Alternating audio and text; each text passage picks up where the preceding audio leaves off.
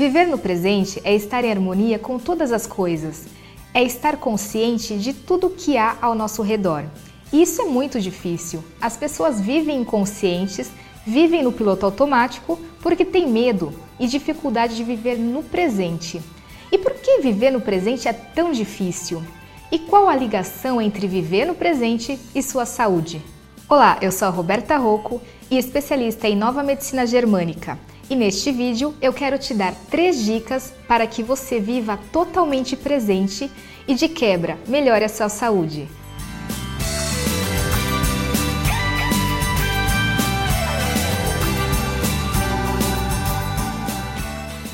Então vamos lá. Por que é difícil viver no presente? É preciso estar em contato com você, com o que você tem de melhor e também com as suas imperfeições e não gostamos de admitir que temos imperfeições por causa do nosso ego. Queremos mostrar apenas a nossa parte brilhante, mas às vezes temos medo e vergonha da nossa sombra. Por isso, preferimos viver no passado ou no futuro, para que não tenhamos contato com esta parte sombria. E a pergunta é: como? Como viver no presente? Estar no passado e no futuro e não ter contato com o real, com o agora. É vivenciar o que já passou e vivenciar o que ainda não existe.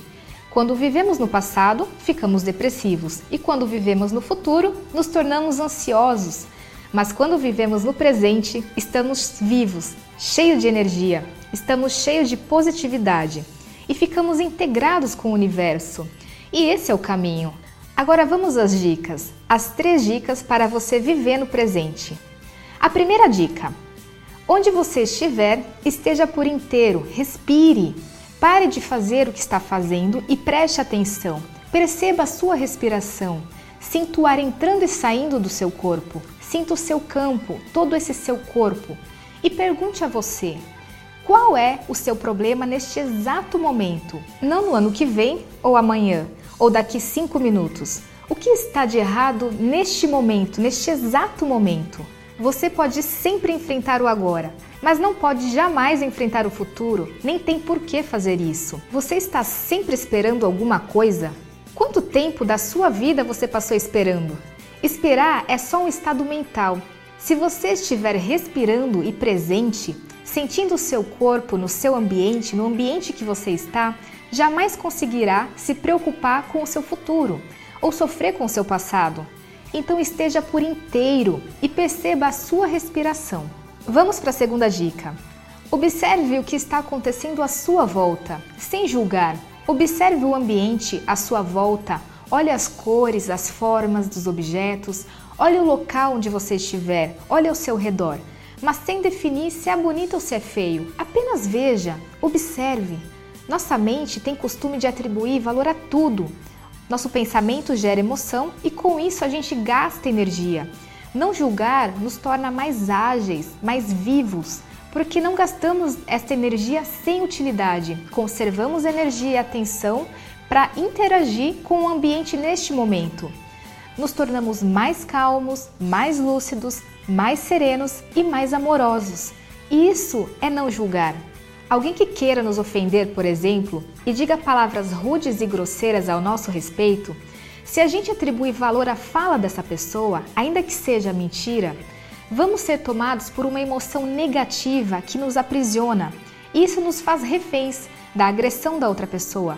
Mas se não julgarmos, se não atribuirmos valor que essa pessoa diz, não vamos ser tomados por essa emoção e nem vamos ser capturados pela atitude do outro.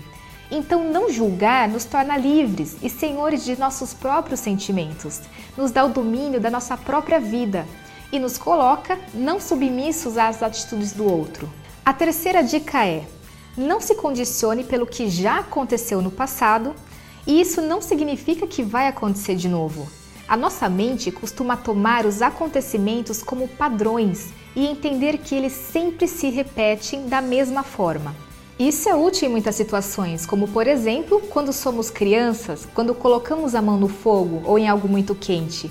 A gente queima a mão e aprendemos a não repetir esta atitude e não repetir este padrão que nos preserva dos riscos e perigos. Mas quando tratamos das relações humanas, dos nossos relacionamentos com as pessoas, com a nossa família, com os nossos filhos, maridos ou alguns amigos, isso não é verdade.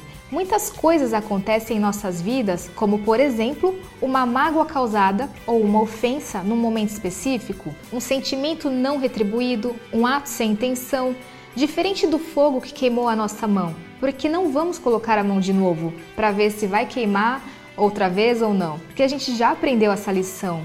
Mas quando um acontecimento envolve uma emoção, um sentimento, como um relacionamento, por exemplo, este padrão ele registra e tendemos a repetir e acreditar que isso não vai acontecer de novo. Mas isso é só um padrão.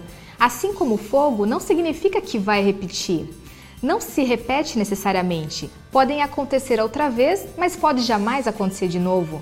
Mas a nossa mente trata ambas as coisas da mesma forma, da mesma maneira, estabelecendo os padrões. Então é preciso distinguir fatores físicos que se repetem de relações que são dinâmicas, e as duas não são obrigatoriamente repetitivas. Cada relação tem seu modo apropriado, acontece da sua maneira, sem que haja um padrão que se aplique a todas elas. Nenhuma relação é igual.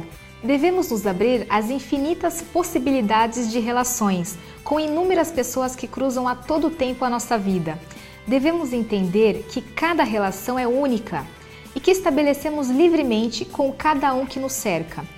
Assim, não condicionamos o que já aconteceu no passado como algo que vai acontecer de novo e ficamos abertos às relações, à vida, com mais amorosidade e autenticidade. Então, para isso, é preciso focar no momento, no presente. Esqueça as relações do passado. O que aconteceu já foi, está lá atrás. Para que puxar isso e estragar o seu presente? Viva as relações e os acontecimentos da sua vida no agora. Se dê a oportunidade. E o que tudo isso tem a ver com a sua saúde? Quando você está presente com todas as memórias negativas que você deixa de reviver, aumenta a sua energia e disposição, pois você já não está gastando energia com o seu passado, que pode gerar uma depressão, e nem com o seu futuro, que pode causar uma ansiedade, uma hipertensão. Estar presente é estar consciente de todos os processos orgânicos do seu corpo e estar em estado de alerta natural, sem preocupações e sem sobrecarregar a sua suprarrenal, o que diminui drasticamente o estresse. Então é isso. Espero que você tenha gostado dessas dicas, que você tenha percebido a importância de viver no presente e o principal, que você aplique essas três dicas e que tenha muita energia e disposição na sua vida. Até o próximo vídeo, até mais, tchau, tchau! Agora vamos lá. É isso? Não? Pera aí. Agora vamos às... Ah, desculpa. Tranquilo, imagina. Oh my God. Até mais. Até logo.